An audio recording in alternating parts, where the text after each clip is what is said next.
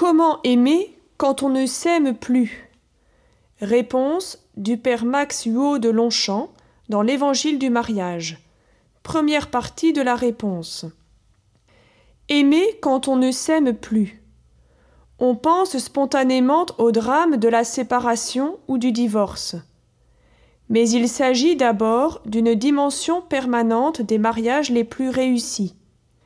Il y aura toujours un abîme entre la réalité concrète du foyer et ce qu'elle devrait être, même si l'on ne se marie jamais sans une part bien naturelle de rêve. En tout cas, le plus saint des foyers n'est jamais que celui de deux pauvres pécheurs, et prétendre au mariage parfait serait oublier que le péché originel empoisonne toutes nos relations.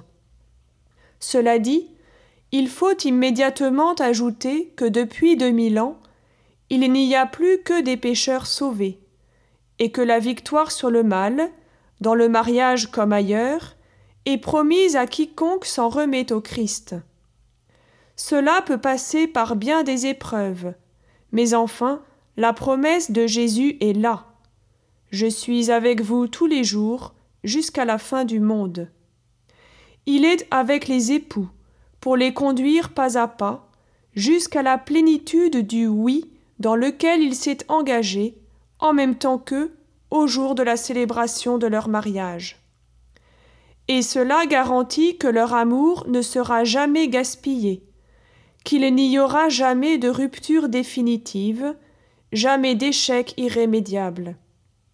Cette certitude va éclairer trois points.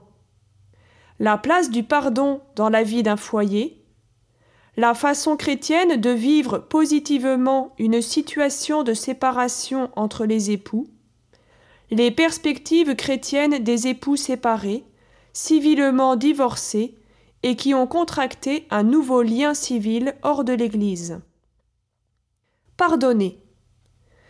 Jésus est venu pour une œuvre de pardon et de réconciliation. Je ne suis pas venu pour les justes, mais pour les pécheurs dans le mariage comme ailleurs.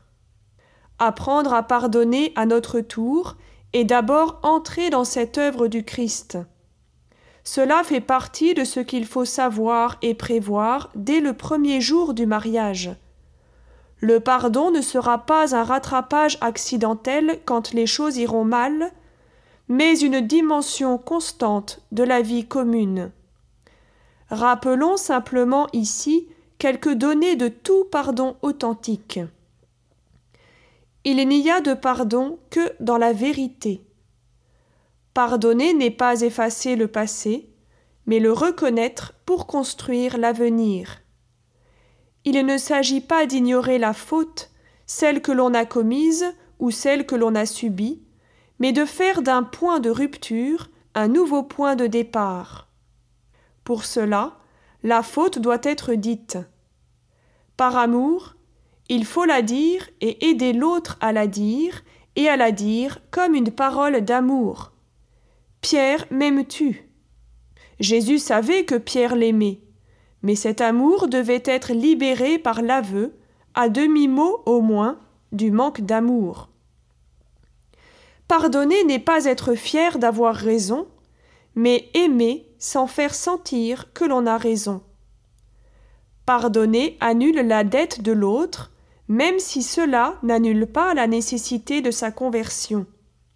La faute de l'autre, même énorme, ne nous ouvre aucun droit sur lui.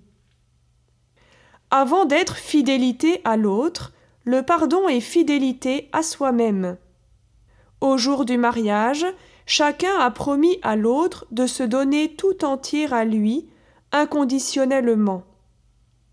Un engagement du genre Je te serai fidèle si tu m'es fidèle rend le mariage purement et simplement invalide.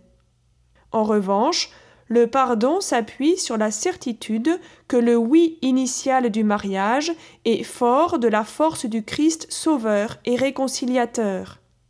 Le pardon est un acte de foi. Il n'y a pas de petites offenses. L'érosion d'un mariage au fil des petits égoïsmes quotidiens est plus pernicieuse que certaines tempêtes spectaculaires.